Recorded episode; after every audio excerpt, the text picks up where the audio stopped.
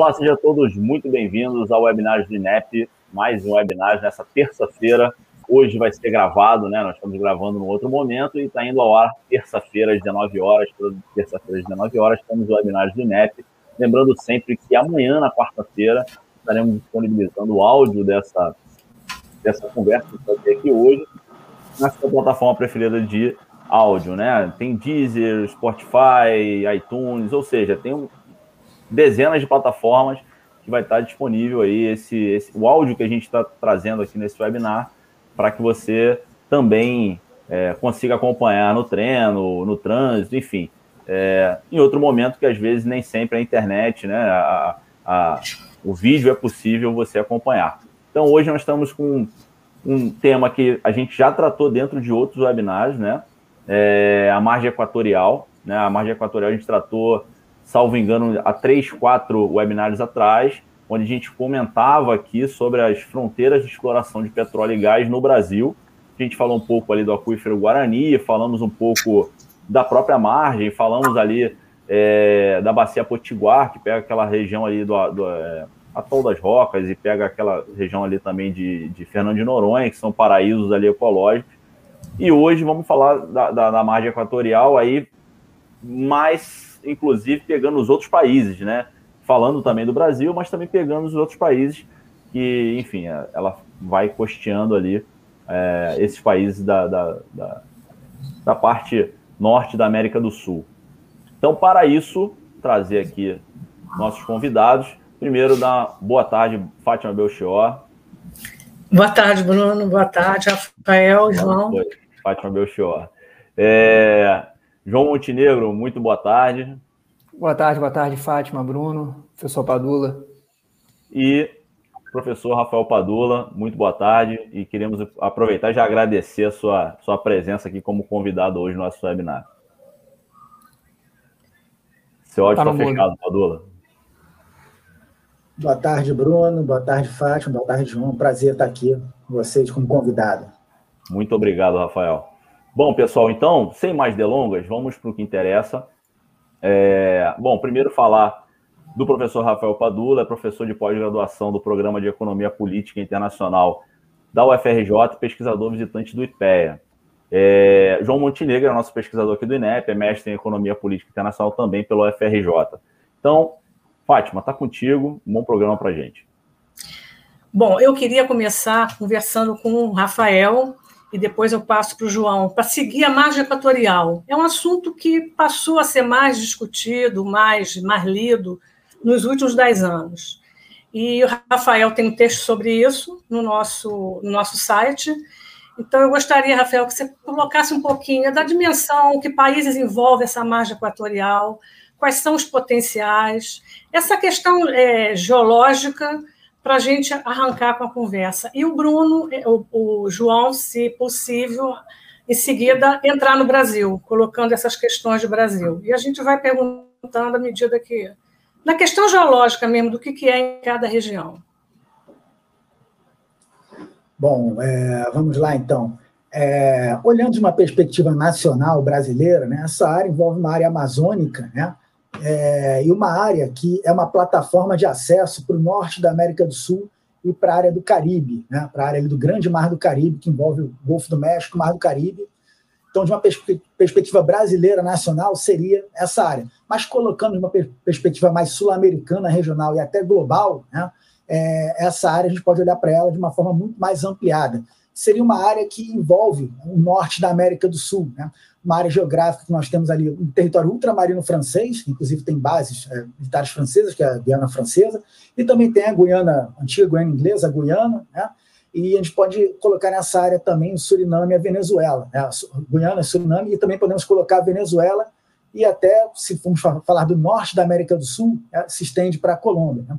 Essa área tem uma característica muito específica, porque é uma área é, que, em termos de posição geográfica, ela é estratégica para o Brasil, porque é uma plataforma né, é, de articulação do Brasil com o norte da América do Sul e com a área do Caribe, mas é também uma área estratégica para os Estados Unidos. Por quê? Porque é uma área muito próxima do istmo do Canal do Panamá, que é uma área de articulação entre o Atlântico e o Pacífico. Então, uma área que para os Estados Unidos é muito estratégica, para os Estados Unidos articular sua marinha comercial, sua marinha mercante, sua marinha de guerra, né, para ele ter capacidade de mobilidade né, entre a sua costa atlântica, sua costa pacífica e controlar uma rota comercial estratégica. É importante do ponto de vista comercial e militar para os Estados Unidos.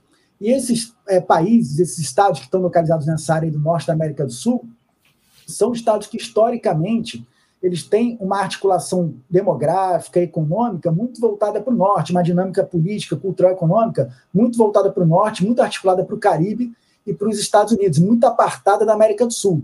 Então, quando a gente fala dessas áreas, né, olha para elas e vê esse caráter estratégico delas pela posição geográfica.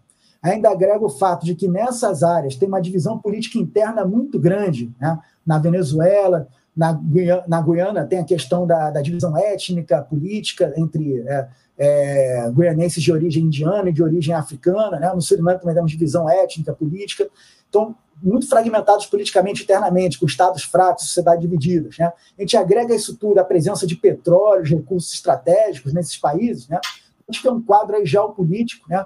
Muito, muito instigante, muito rico, né? com caráter, com valor econômico estratégico muito grande e que deve ser de interesse estratégico do Brasil participar disso, porque são vizinhos do Brasil. Né? É uma área geográfica vizinha do Brasil, onde a presença de uma potência estrangeira ali nessa área né? pode impactar no Brasil, na capacidade política, econômica e na segurança territorial do Brasil. Né? Então, uma área estratégica nesse sentido, né? a geografia dessa área, ainda mais com as descobertas recentes de petróleo nessa região, e tendo aí historicamente a Venezuela, que é uma potência petroleira né, em termos históricos.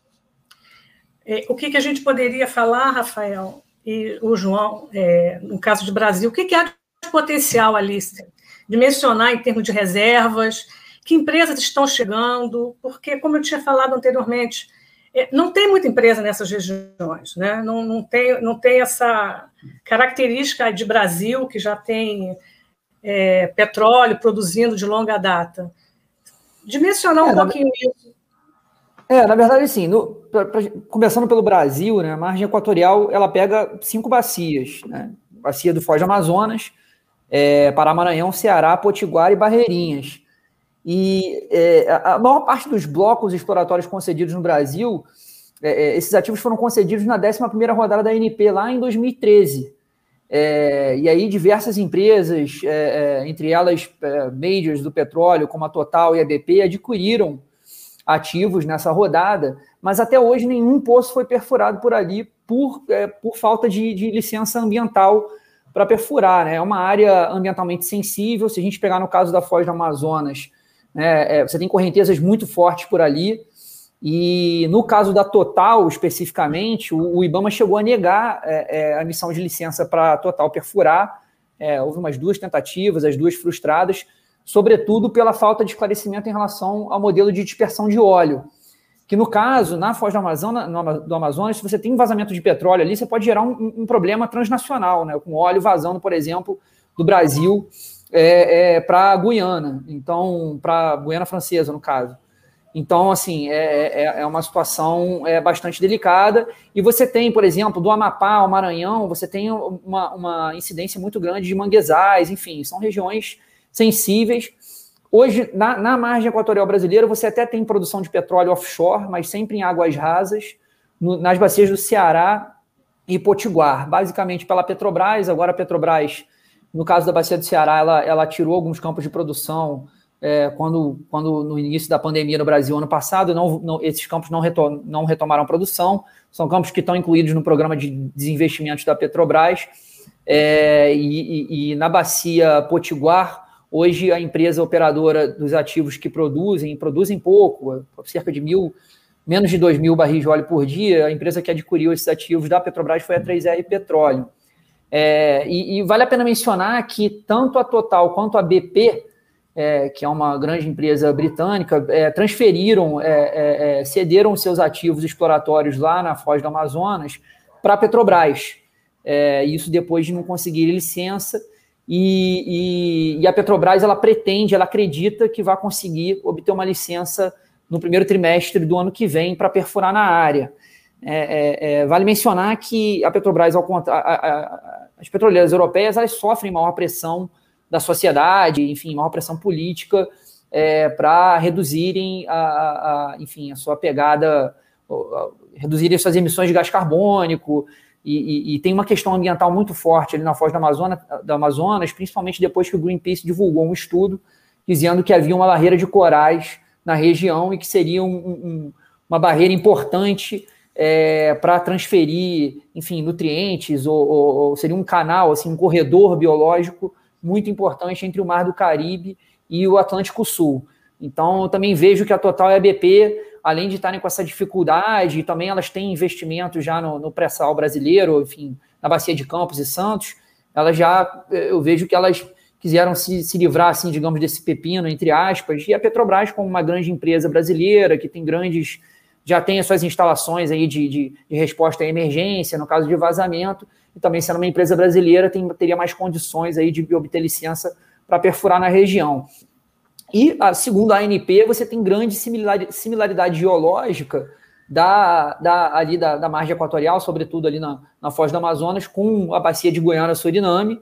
E aí é importante a gente dizer que grandes descobertas foram feitas nesses países vizinhos nos últimos anos. É, é, e também em relação ao oeste africano, a margem oeste africana. Né?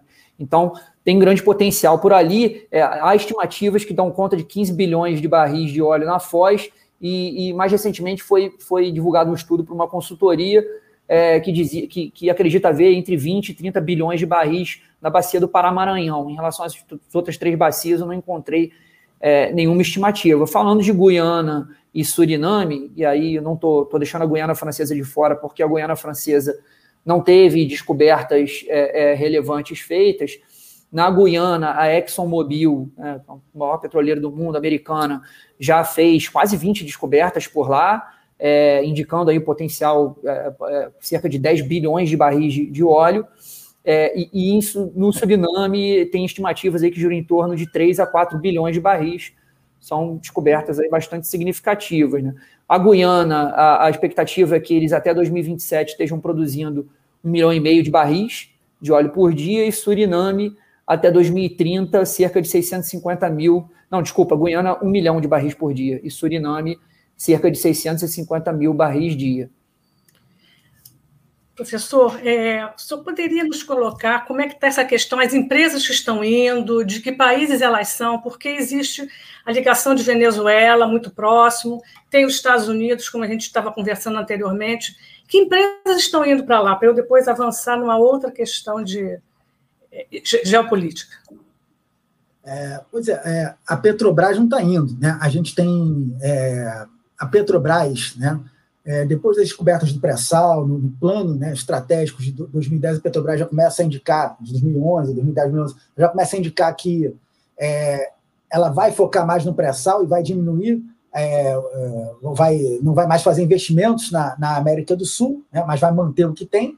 Mas depois de 2016, a gente tem uma combinação de uma ausência da presença da política externa brasileira nesses países da América do Sul. A política externa brasileira foi muito presente nos países da América do Sul entre 2003 e 2016, né?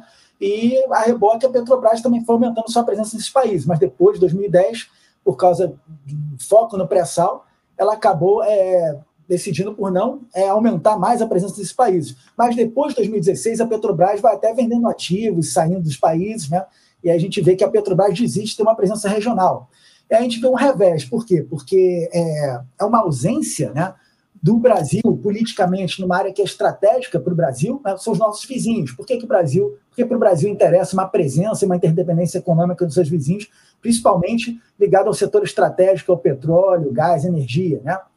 Porque para o Brasil, se esses países são desenvolvidos né, e são atrelados economicamente ao Brasil em termos de interesses, né, o Brasil está criando uma vizinhança que não é conturbada, uma vizinhança que não tem presença de potências estrangeiras, não tem é, bases militares de potências estrangeiras que podem ameaçar a segurança territorial do Brasil, até a segurança do Brasil em relação à sua soberania sobre recursos naturais, sobre o pré-sal, né, sobre recursos energéticos, sobre a Amazônia. Né.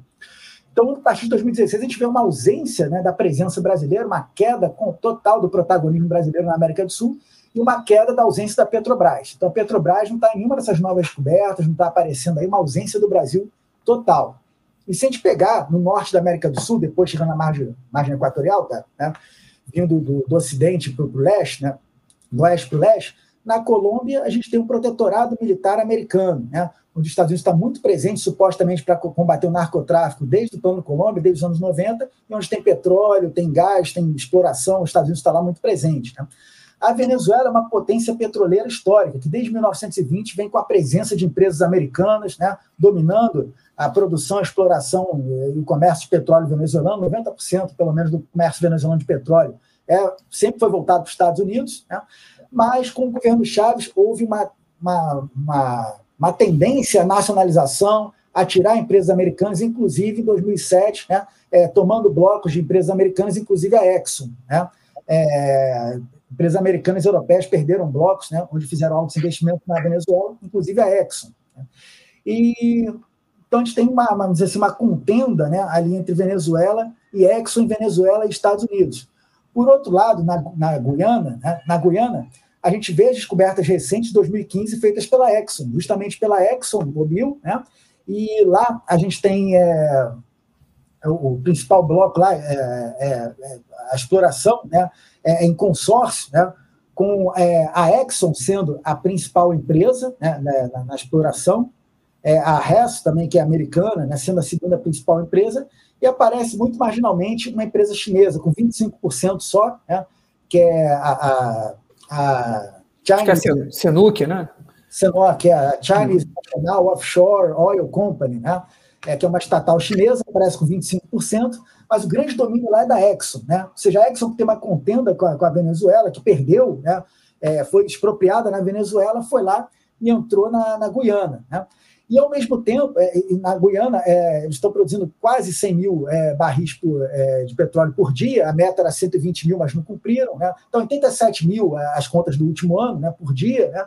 Mas as descobertas que aconteceram na Guiana colocam a Guiana como a, a potencial sexta reserva né, da, da América, do continente americano, e entre os 20 maiores reservas do mundo, né, sendo que a Venezuela, com a faixa petrolífera do Orinoco, fica em primeiro, né, é, é um petróleo muito sujo na Venezuela, mas no caso da Guiana é um petróleo offshore muito limpo. Né? E a Guiana tem uma população muito pequena, né, de 750 mil habitantes. Então, isso dá uma relação reserva-população muito baixa com consumo interno, da, da Guiana, é, posição 150 no mundo, então dá um potencial exportador muito grande. Então, para a Exxon, é muito importante é, a Guiana, né? E um país muito fragmentado internamente, né? então onde a Exxon tem uma posição muito dominante. E no Suriname, em 2020, né, a gente tem descobertas com uma empresa, no Bloco 58, com a empresa americana Apache, a empresa, empresa francesa Total, né, chegando primeiro, fazendo as descobertas, mas lá já tem uma presença massiva, já dominaram ali as empresas é, europeias e americanas, inclusive a Exxon também está no Suriname, e sem presença de chinesas, né? E aí né, se reacendeu nessa região vários, várias disputas territoriais. Então, a Venezuela, que tem uma disputa territorial histórica com a Guiana, por, pela região de Essequibo, onde tem potencial de petróleo offshore, né? É, reacendeu a disputa, que é a disputa histórica que vem desde o século XIX, é, porque para a Venezuela é uma ameaça, ver a Exxon e o Estado americano apoiando diplomaticamente a Guiana, inclusive na questão desse equívoco. Né? Então, é, ali um jogo né, geopolítico muito intenso se desenvolveu e o Brasil está ausente. O Brasil, a Petrobras está ausente, estão participando nem da exploração de petróleo e nem participando da política numa área que é de interesse estratégico do Brasil, uma área amazônica, né? É, enfim, uma área estratégica para o Brasil. Quer dizer, a gente poderia dizer, a gente poderia dizer numa, numa, outra condição, num outro momento político, que o ideal seria o Brasil estar presente nessas áreas.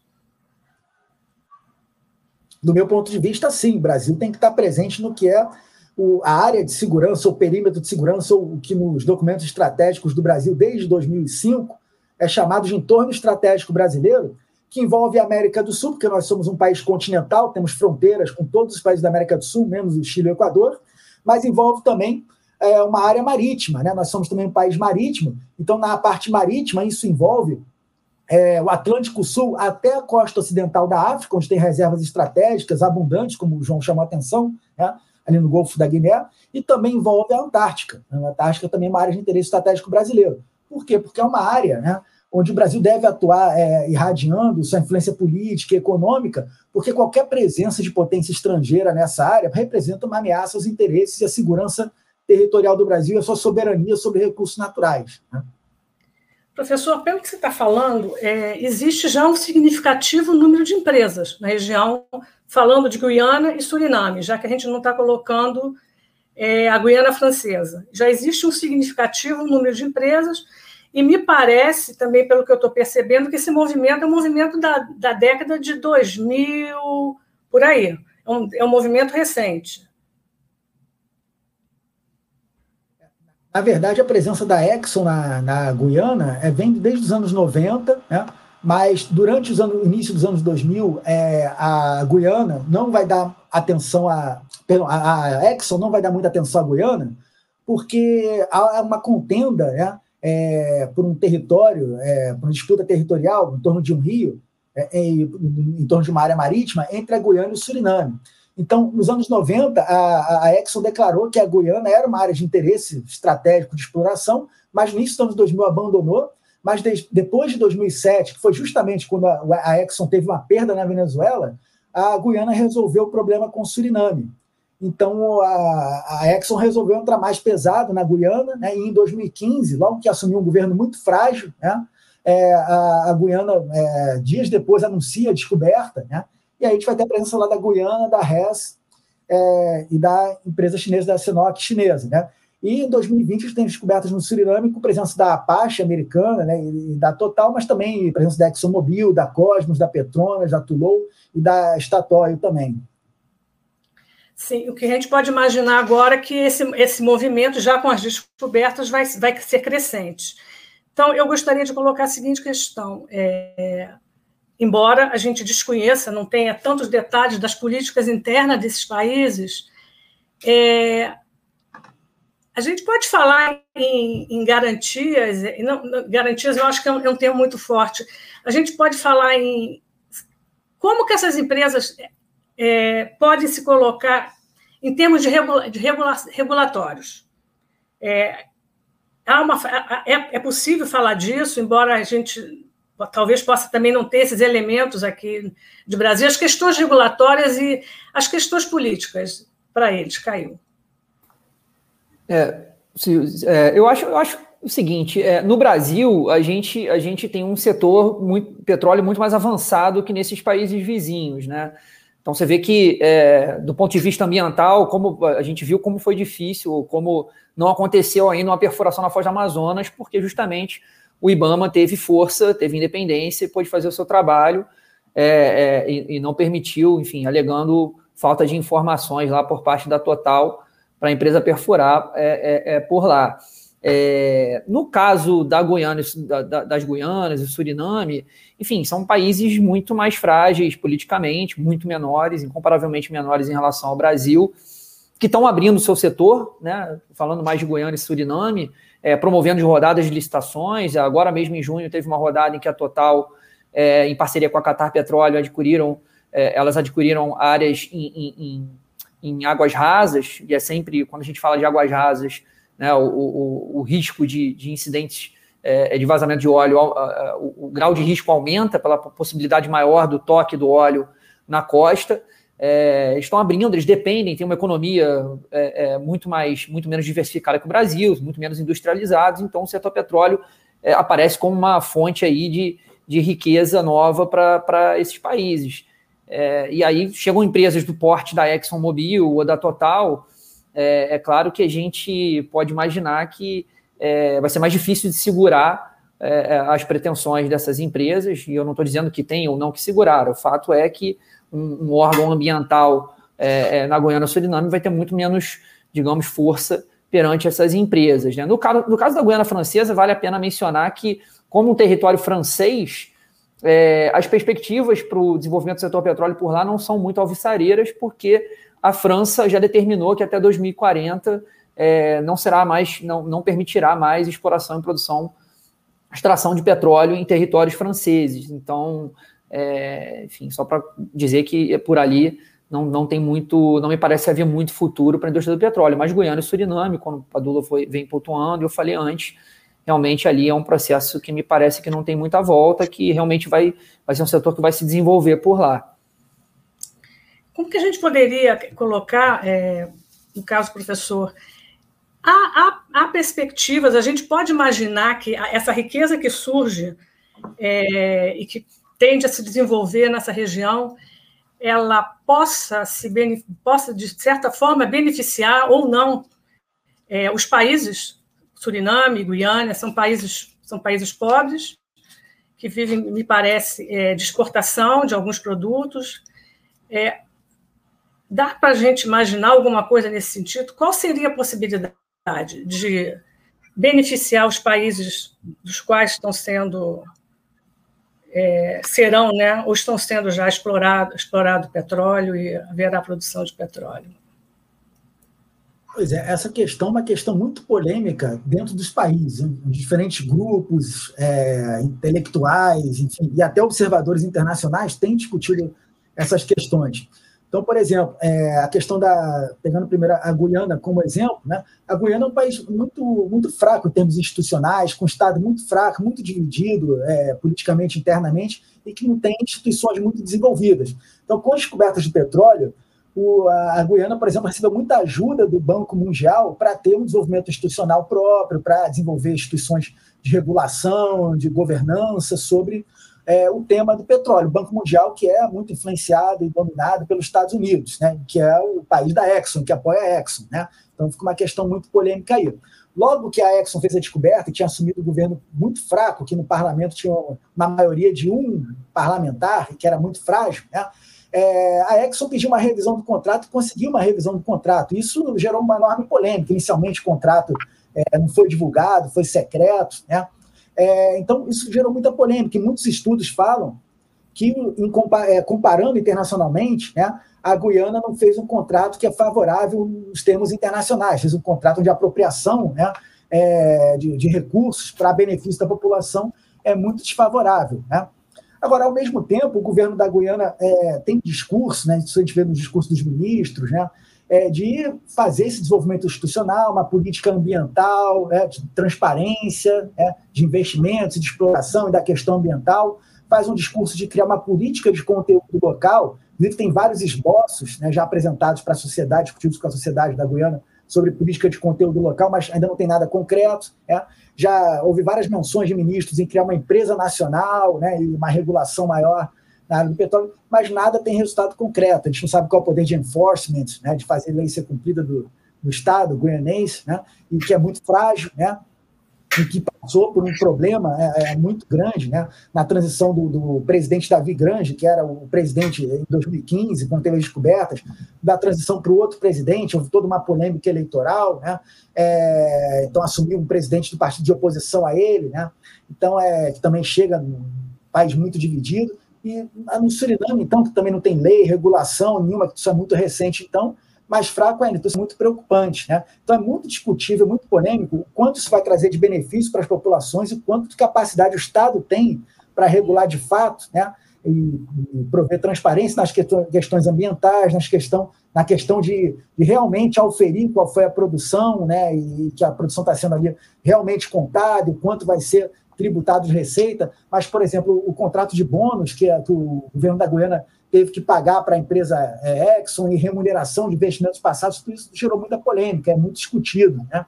Então, é realmente essa discussão. Agora, e para o Brasil, né, é, participar disso seria muito importante, trazer benefícios para o Brasil. Né? É, tem vários benefícios potenciais, por exemplo, a parte norte do Brasil, né, é, ela poderia ser, ser feito um arranjo, né, é, onde o Brasil, tendo acesso a esse petróleo, poderia levar petróleo dessa área para o norte do Brasil. Né? É, inclusive, projetos de refinarias no norte e nordeste do Brasil poderiam ser interessantes. Né? É, não que isso seja muito viável, talvez, economicamente, a coisa da refinaria, mas porque isso é importante para gerar desenvolvimento em regiões atrasadas, para, enfim, ocupar politicamente o território que é estratégico, norte nordeste do Brasil. Então, levar desenvolvimento e ocupar economicamente politicamente é importante. Então, o Brasil pode fazer arranjos nesse sentido, mas o Brasil não participa de nada disso. Né? Então, o Brasil poderia participar ajudando a beneficiar os vizinhos e também se beneficiando, mas não participa de nada disso. Agora, eu queria colocar uma questão para os dois. É sobre as empresas estrangeiras que estão aqui no pré-sal, é, sócias da Petrobras, é, na partilha, no regime de partilha. Seria interessante, quer dizer, no caso, algumas já estão caminhando para lá, já estão lá, mas o que, que é mais interessante? É, focar aqui no pré-sal ou lá seria mais interessante, em função até dessas condições regulatórias que não existem? Queria, queria fazer uma comparação. Se é, dá para pensar em sair daqui em função de algumas condições, até de regulatórias, e partir para aquela região em função de outras. Custo-benefício de, produ de produção, tipo de petróleo. Como é que a gente pode comparar? Se a gente fosse Olha, o, de alguma coisa nesse... Que, eu, desculpa, eu acabei te interrompendo no final, mas eu acho que não, o pré-sal o pré-sal é um ativo é, extremamente atrativo, né? E, inclusive, a, as petroleiras tiveram uma, uma vitória que foi o fim da, da, da operação única da Petrobras é, no pré-sal. Hoje em dia, elas já podem operar ativos no pré-sal caso a Petrobras não, não exerça seu direito de preferência, né? Que é outra coisa que está em debate no Brasil, talvez passe pela, até pela orientação é, é, do, do, governo, da nossa política energética de, de, abertura, né, de liberalização do setor. E o pré-sal tem um óleo leve, o Brasil tem mais infraestrutura que esses países, de infraestrutura de escoamento, de, de processamento.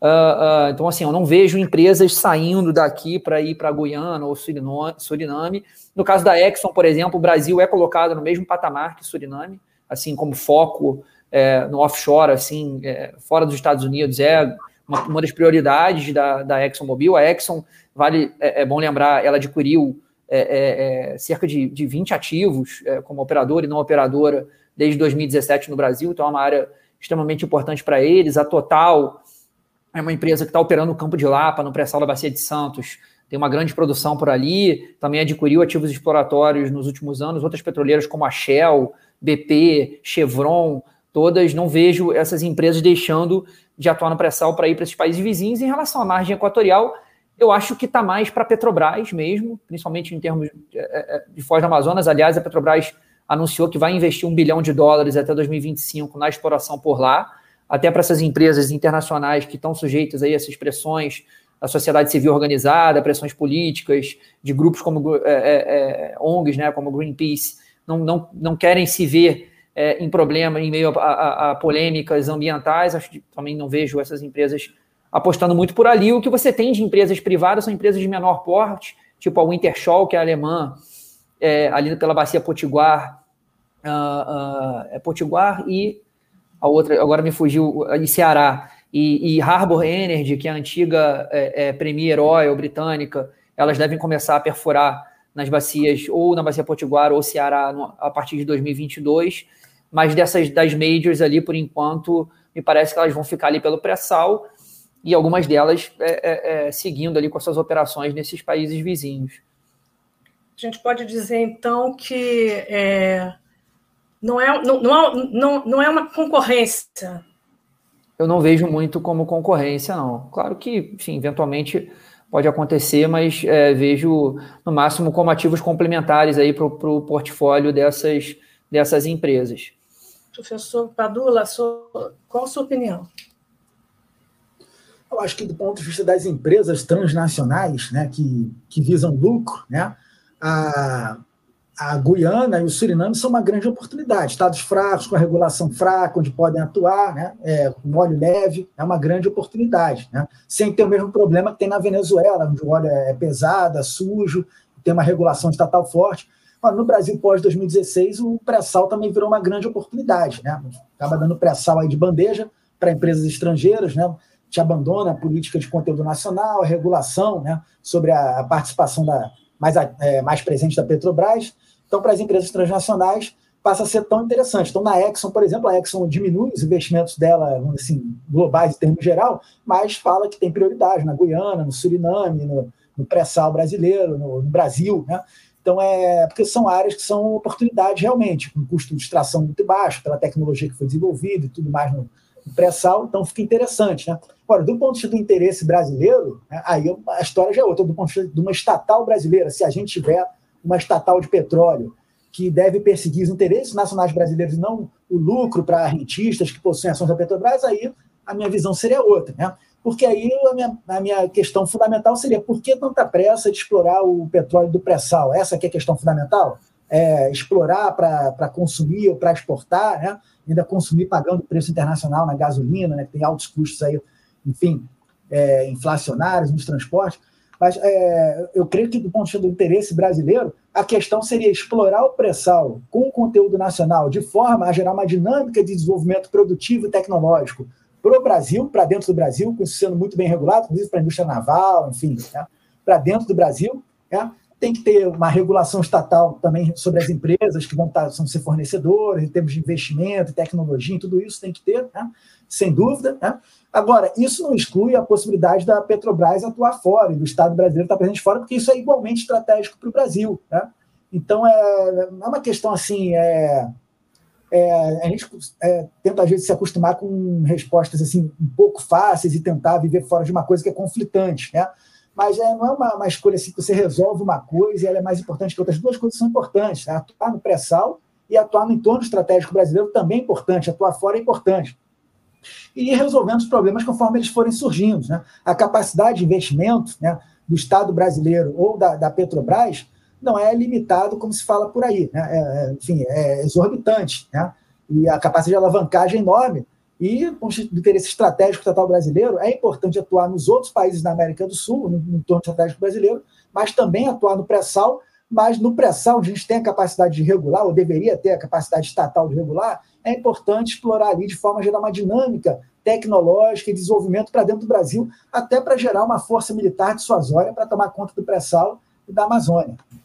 É, e só complementando aqui o que o professor Padula estava dizendo, a Petrobras já teve um papel mais importante é, na integração energética sul-americana. Né? Ela participou da construção do Gasbol, que é o gasoduto Bolívia-Brasil, que inclusive é uma importante fonte supridora de gás para nós, sobretudo nesse momento em que a gente tá, passa por um momento de seca, é, precisa despachar mais termoelétricas, enfim.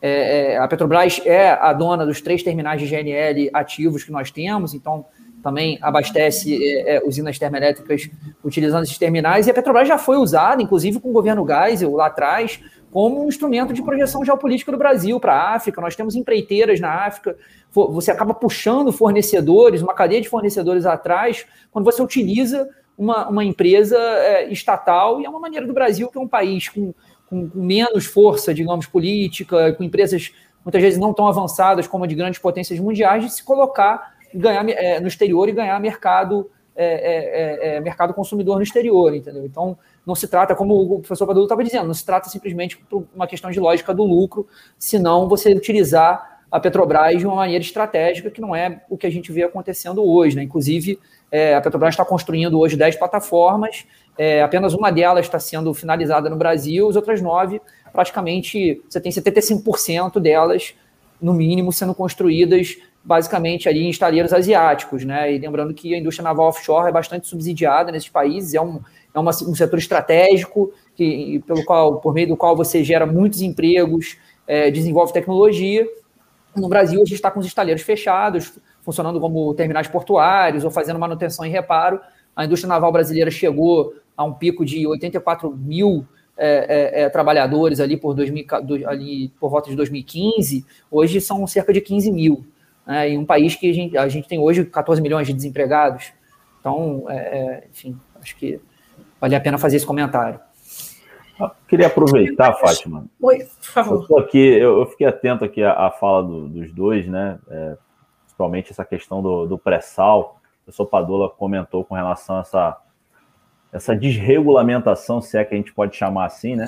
Essa facilidade na regulamentação, algo nesse sentido e que de fato vem acontecendo, a gente observa isso, né, dos últimos anos para cá, é, talvez até por influência geopolítica, alguma coisa, pode ter é, uma questão interna, obviamente, da política econômica do país, do Brasil, mas pode também ter alguma influência que a gente sempre está influencia, sendo influenciado e influenciando, às vezes muito menos do que a gente é influenciado na questão geopolítica.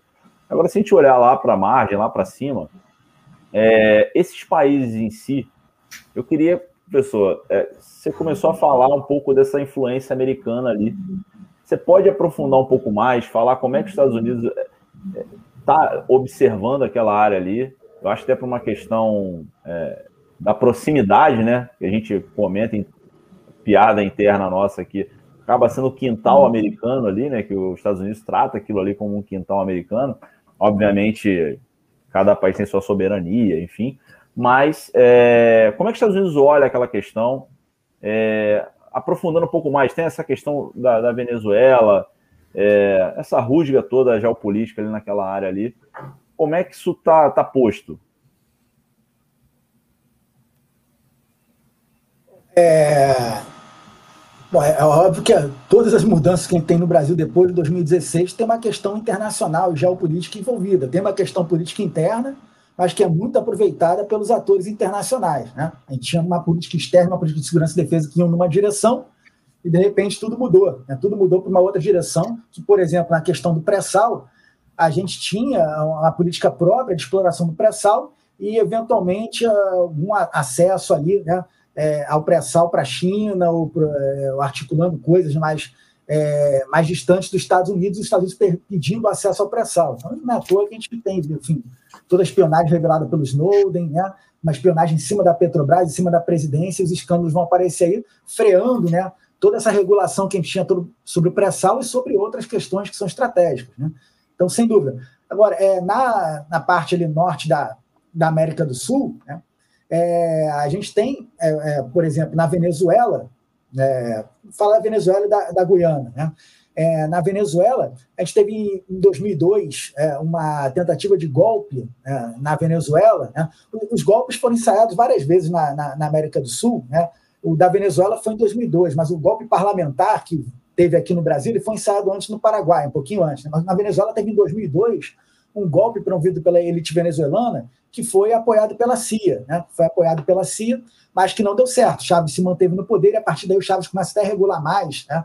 A questão da exploração do petróleo, dos recursos naturais, enfim, direcionar, aumenta mais a ofensiva dele, e os Estados Unidos começam a atuar predominantemente que, que, se conhece por ajuda para a democracia, né? promovendo através de ONGs, enfim, e, e, e de outros mecanismos, né? uma conturbação interna, o apoio à elite venezuelana, à oposição venezuelana, e sempre ali fortalecendo os grupos opositores ao governo Chaves, e depois ao governo Maduro. Mas a partir ali de 2015, quando a gente vai vendo uma ausência do Brasil e uma paralisia da Unasul, né, da União de Nações Sul-Americanas, onde o Brasil tinha um grande protagonismo, né, a gente começa a ver, em relação à Venezuela, uma pressão muito forte dos Estados Unidos em relação ao, governo Maduro, né, os Estados Unidos aumentando a ajuda para a democracia, fazendo sanções econômicas, então aumentando a pressão na Venezuela.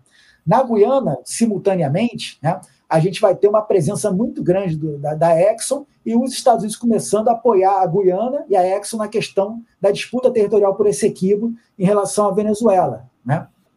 E aí o que a gente vai ter paralelamente com essa ausência do Brasil? A Venezuela vai aumentar a presença da China e da Rússia, com a China e a Rússia fazendo muitos financiamentos, muitos empréstimos para a Venezuela e começando a operar é, a exploração de poços de petróleo, levando ativos comprando ativos estratégicos ou recebendo como pagamento ativos estratégicos da PDVSA, da petroleira venezuelana, na Venezuela e até fora da Venezuela, né? É, até uma, uma, refinaria, né? passou para a Rosneft, para a empresa estatal russa, uma, empresa, uma refinaria da, da PDVSA, né? Então, a gente tem a, presença da Rússia e da China aumentando, envolvendo ativos estratégicos na Venezuela, né? e os Estados Unidos cercando a Venezuela na Colômbia, historicamente presente na Colômbia, mas também aumentando a presença na Guiana. Em 2019, os Estados Unidos vai fazer uma manobra militar, né, a New Horizons, né, na Guiana, e aumenta também a ajuda para a Guiana na, na, política de combate, ao, suposta política de combate ao narcotráfico dos Estados Unidos ali na região do Caribe. Né?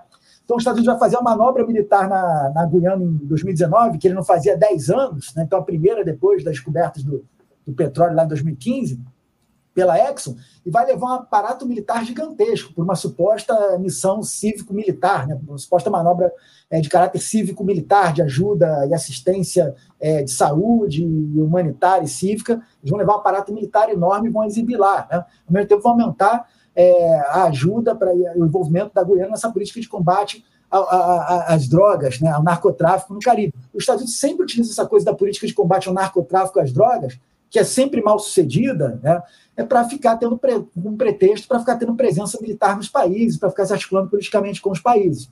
Então a gente tem uma, uma, pressão geopolítica muito grande ali, sem contar o Suriname, né, onde a gente está tendo agora uma presença muito grande de empresas americanas e europeias, não chinesas. Então a China é, tem uma presença maior na Venezuela e a Rússia também. Né? o que pode ser visto como eles tentando impor custos aos Estados Unidos, porque os Estados Unidos impõem custos a eles na Ucrânia, no Mar do Sul da China, né? então impõem também custos à Rússia e à China, mas também pode ver como envolvimento estratégico, porque está envolvendo cada vez mais ativos estratégicos né? relacionados a, ao setor energético. E a gente vê os Estados Unidos atuando na Colômbia, na Guiana e no Suriname, tentando cercar ali, isso tudo próximo na fronteira com o Brasil, na área amazônica, que é estratégica para o Brasil. Né? Então a gente vê essa atuação, é, os Estados Unidos atua de forma geoeconômica, usando instrumentos econômicos para fins políticos, e também atua fazendo pressões políticas. É, e, novamente, complementando aqui, é bom lembrar que a Exxon está muito presente ali em Sergipe, né? Sergipe, no offshore sergipano, é, Sergipe já é considerado margem leste, né? mas está quase ali batendo com a margem equatorial. E a Exxon hoje opera mais blocos ali do que a Petrobras. É, a Petrobras já fez grandes descobertas, principalmente de gás ali na região.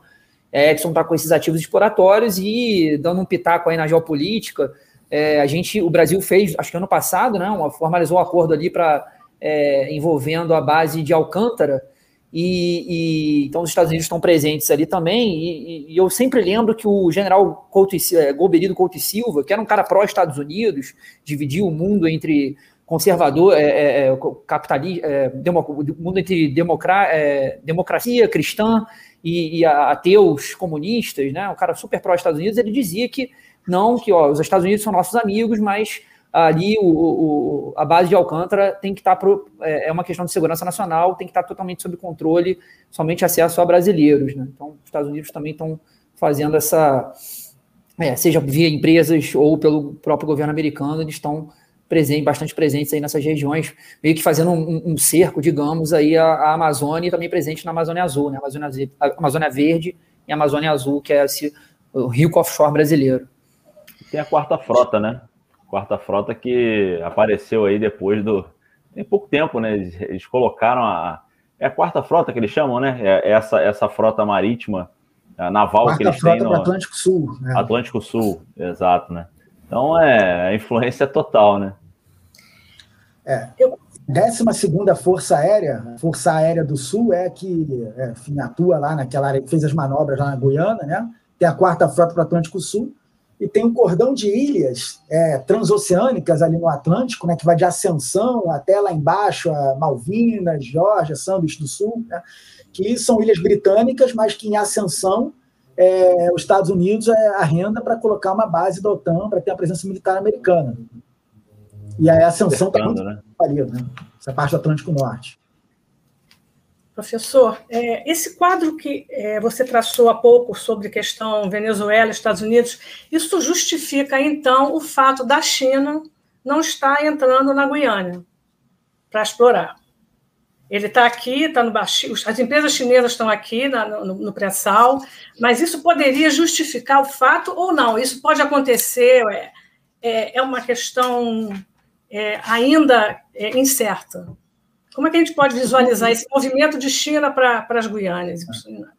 Do ponto de vista da China, ela gostaria de estar mais presente. Né? Ela está com uma participação muito marginal ali né? na, na, na, Guiana, na exploração do petróleo, mas, por outro lado, né? É, houve um acordo né, entre o governo da Guiana e o governo chinês, colocando a China no âmbito da Belt and Road Initiative, né, que é uma iniciativa geopolítica. Alguns dizem que é geoeconômica, os chineses dizem que é só uma iniciativa de cooperação econômica para construir infraestrutura e desenvolvimento e cooperar, mas na verdade é uma iniciativa geopolítica, de presença geopolítica global da China. Então, é, no âmbito da, da Belt Road Initiative, a, a, a Guiana foi incluída, inclusive um projeto né, que foi colocado em, em relevo como estratégico, é um projeto de uma estrada que liga Letten, né, da, da Guiana, né, com o Brasil e com os outros países, e que tem como projeto colocar Letem como uma, um centro comercial. Né? Então a China busca uma proximidade com a Guiana, mesmo não tendo chegado primeiro na questão do petróleo. Então está ali de olho. Né? Então, para a China, ela gostaria de estar na Guiana, gostaria de estar no Suriname, e ela vai articulando de outras formas, tentando ali algum espaço. Mas eu diria que na Guiana, a Exxon e os Estados Unidos saltaram muito na frente, né? com as primeiras descobertas em 2015 e com todos os investimentos que estão fazendo, já 18 é, descobertas, né? na, na Guiana feita pela Exxon. Então, a Exxon, com a, um apoio diplomático, político, militar dos Estados Unidos, está muito na frente da, da China. Né? Então, a China está lá remando, mas está muito atrás. Na, no Suriname, então, está muito longe. E na Guiana Francesa, da França. Né? Bruno, eu queria colocar uma última questão, eu não sei se você teria uma outra questão antes. É, pode colocar, pode. Bom, eu queria saber de vocês qual é o peso é, politicamente, economicamente, que, se, que a gente pode dar para esse movimento de empresas, é, de países, empresas pra, indo para aquela região da margem, da margem equatorial, no momento que se fala tanto de transição energética. É, colocando assim, um, eu fico um pouco é, em dúvida desse movimento todo que se fala de transição energética. E a gente está vendo aí um movimento intenso das empresas indo para a margem equatorial, que é, tem um potencial grande. Qual é o peso que vocês podem dar para isso na comparação? Na, na comparação e dentro de um quadro de transição energética? Bom, eu acho que é, é o seguinte, transição energética é, é, um tema também que suscita muitas discussões, né? O fato, é, pelo menos as previsões, a maior parte das previsões indicam que o mundo vai seguir dependente de petróleo e gás em maior parte, aí entre 50% a 60% da matriz energética mundial nas próximas décadas. Tem aquela discussão sobre o peak oil, né, que é o, o ano em que a demanda vai parar de, de, por petróleo e gás vai parar de crescer e vai começar a, a, a cair. E você tem as fontes renováveis, de fato, se tornando mais competitivas. Mas, assim, só para dar um exemplo, hoje no Brasil, a gente tem um grande crescimento é, da fonte eólica e solar na matriz energética brasileira, mas são fontes intermitentes de energia. Elas não são, digamos, 100% confiáveis o tempo todo, por conta da, da, da variação da incidência solar, variação dos ventos.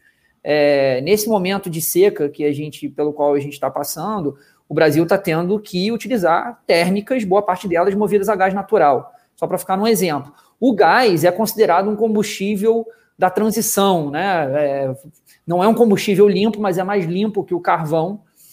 É, e, portanto, ele tem essa. ficou com essa peixe de ser um combustível assim, legal do momento e que vai ajudar na transição energética. É, agora, se a gente for olhar ali para o caso da. talvez no, no, caso da margem equatorial brasileira, principalmente Foz do Amazonas, seja mais complicado, mais sensível, porque é, é onde você tem realmente a chegada do Rio Amazonas com o mar, tem um risco de, de incidente maior, mas a Petrobras assumiu e a Petrobras é uma empresa que tem o seu poder, a sua importância, o seu poder, os seus, enfim, é, é a sua representatividade aqui no Brasil, diferente das petroleiras europeias que sofrem bastante pressão. A Guiana Francesa já disse que é, é, um território francês, talvez não tenha muita, muita perspectiva por conta dessa, desse banimento da extração de petróleo em territórios franceses nas próximas duas décadas. Se a gente for olhar para Guiana e Suriname, são países muito fracos, né, com um Estado muito fraco e, e, e, e rachado, né, como o professor Padua vinha dizendo, e é difícil, né, se o Brasil mesmo é, foi muito suscetível ao lobby das petroleiras e segue liberalizando aqui o setor, é, é, deixando, por exemplo, a política, de, reduzindo as exigências de conteúdo local, deixando de ter a Petrobras aí como operadora, operadora única no pré-sal, só para ficar em dois exemplos, imagina esses países que são muito menores. Não vejo esses países é, conseguindo fazer muita frente aos objetivos das petroleiras ali, são países que têm, detêm reservas importantes. Agora, a gente tem que ver também como que a comunidade internacional vai reagir. Né? No caso das petroleiras europeias, me parece que há uma pressão maior do que no caso das petroleiras americanas. Professor Padula? É, só uma complementar ao que o João falou e concordando com ele, né? É, eu vejo o seguinte: é, ponto de vista ambiental, é, acho que o grande capital, as grandes empresas, elas já se apropriaram desse discurso, né, do discurso ambiental, ambientalmente responsável, de transição energética para fontes mais limpas, para tudo isso. Né? É, porque isso é bom para a imagem delas, e elas têm maior capacidade institucional, têm maior capital, maior capacidade tecnológica, enfim, para se apropriar desse discurso sem comprometer muito né, as suas margens de lucro. Né? E os grandes, né, as grandes potências também conseguem instrumentalizar bem isso quando é do seu interesse. Né? Mas, enfim, é, como o João falou, o petróleo, o gás vão continuar sendo importantes, e do ponto de vista militar, né, o petróleo é fundamental para mover as máquinas militares. E para os Estados Unidos é fundamental dominar as fontes de recursos energéticos, dominar petróleo principalmente, porque dominando, os Estados Unidos ganham o poder de barganha, de negociação, de chantagem em relação aos seus aliados e nega acesso aos seus rivais. Os Estados Unidos dominar fontes de petróleo é muito importante para a China não ter acesso. Para a China, no momento, enfim, de conflito global, não ter acesso, ter escassez, ou que outro, enfim, Estado beligerante que não tenha, enfim. Claro que a China pode ter uma ligação com a Rússia, que é a vizinha, se tiver uma aliança com a Rússia, se a Rússia não pender para o lado dos Estados Unidos. Então, para os Estados Unidos é importante dominar o petróleo por causa disso. Eu estou querendo dizer o seguinte: vive um momento global de crescente conflito, né, complementar o que o João falou. Né, além do petróleo né, e do gás permanecerem importantes da matriz energética, ser muito discutível a questão da transição, tive um momento global de acirramento da competição geopolítica entre os Estados Unidos, que quer manter a sua posição de maior potência global, e a China, uma aliança sino-russa, que vem tentando desconcentrar o poder da mão dos Estados Unidos e fazer um sistema mais multipolar. E o Brasil antes participava disso, até 2016, né? agora já não participa mais, está tendo uma política de subserviente né, em relação aos Estados Unidos, né, o que é completamente contrário aos interesses brasileiros. Né? Até nas questões de vacinas, medicamentos, né, das grandes empresas farmacêuticas, para não falar só do setor energético, isso é completamente contrário aos interesses brasileiros. Né? Então, a, a China e a Rússia estão atuando, né? os Estados Unidos estão atuando. E no momento de conflito, eles vão querer usar e se apropriar do petróleo, porque o petróleo é fundamental para mover não só as economias, mas para mover as máquinas militares. Então, o petróleo vai continuar sendo fundamental, vai continuar havendo conflitos pelo petróleo, né? dependente de se, se haver de fato ou não uma, a questão da transição energética. Isso que eu acho importante chamar a atenção. Ok, obrigada. Bruno? Gente, então, com essa pergunta, queria agradecer muito, professor Padula, pela. Sabe que o, nem sempre a agenda a gente consegue ajustar, né? Então, a sua presença aqui né, conosco. Queria agradecer João Montenegro, é, Fátima Belchior, sempre conosco aqui.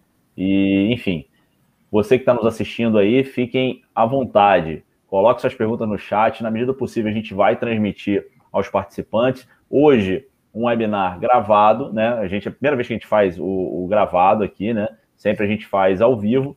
Hoje está sendo gravado. Lembrando sempre, na quarta-feira, por volta de meio-dia, já está disponível na sua plataforma de áudio. Só passar para o professor Padula fazer as considerações finais para a gente poder encerrar aqui para o João também. Professor, muito obrigado como considerações finais, eu queria primeiro agradecer a oportunidade, né, dizer que foi um prazer enorme estar aqui com o Bruno, com a Fátima, com o João, né, e um prazer é, fazer parte aqui de uma iniciativa, de uma transmissão do INEP, porque tem um papel fundamental, que é levar o conhecimento sobre o tema do petróleo, né, é, não só para, enfim, é, para os sindicalizados, mas para toda a sociedade brasileira, e o tema do petróleo é um tema estratégico para o Brasil, é o tema do futuro do Brasil na economia, no desenvolvimento tecnológico, na geração de emprego e renda, mas também é estratégico do ponto da segurança nacional, do âmbito militar, da estabilidade política e democrática do Brasil. Né? Como a gente pode ver depois de 2016, né? como ele foi importante para isso. Com certeza. Um golpe acompanhado de toda uma mudança regulatória que deixou o Brasil muito mais longe de aproveitar o seu pré-sal. Exatamente, né? Era um sonho, né? O pré-sal, e de repente você vê isso escorrer pelos dedos. João, é, muito obrigado aí. É, eu, eu, eu queria agradecer é, a você, Bruno, Fátima, especialmente também ao, ao, professor Padula. Eu tive a honra aí de, de ser aluno dele lá no, no programa de, de pós-graduação em política em, em, economia política internacional na FRJ. Aprendi muito com ele, é, principalmente em geopolítica. E, enfim, dizer que a margem equatorial ainda está ainda tá longe de, de produzir, né? Enfim, principalmente se a gente pegar o caso da Foz Amazonas, onde nem licença é, foi, foi emitida pelo IBAMA. Agora, é um ativo importante, mas o Brasil está muito focado no pré-sal. Né? Realmente, é, se a gente, por um lado, com a abertura, a gente de fato atrai outras companhias, atrai investimentos, isso vai movimentar o setor. Para mim, a minha preocupação sempre, e foi isso que eu tentei mostrar lá na minha dissertação de mestrado, é como é que a gente, qual vai ser a qualidade de desenvolvimento, né? É, é, é, a gente realmente ter o setor petróleo como um vetor de desenvolvimento industrial é, e não simplesmente a gente se tornar um país produtor exportador de óleo cru para ficar importando combustível e aí a gente vai se manter numa situação de subdesenvolvimento, é aquela história da doença holandesa, da maldição dos recursos naturais. Né? Eu tenho muito receio de que o Brasil é, é, esteja, em parte, caminhando nesse sentido, embora o Brasil, claro, seja um país com uma economia diversificada, né? o Brasil não é uma Guiana ou uma Venezuela, mas eu tenho um pouco esse receio. Bacana. Okay. Gente, então. Obrigado. Obrigado aí. e até a próxima. Até a próxima terça-feira. Um grande até abraço. Próxima, e até próximos. Tchau, tchau. Tomara que venham com vocês também. Obrigada. Um abraço. Um abraço. Tchau, tchau.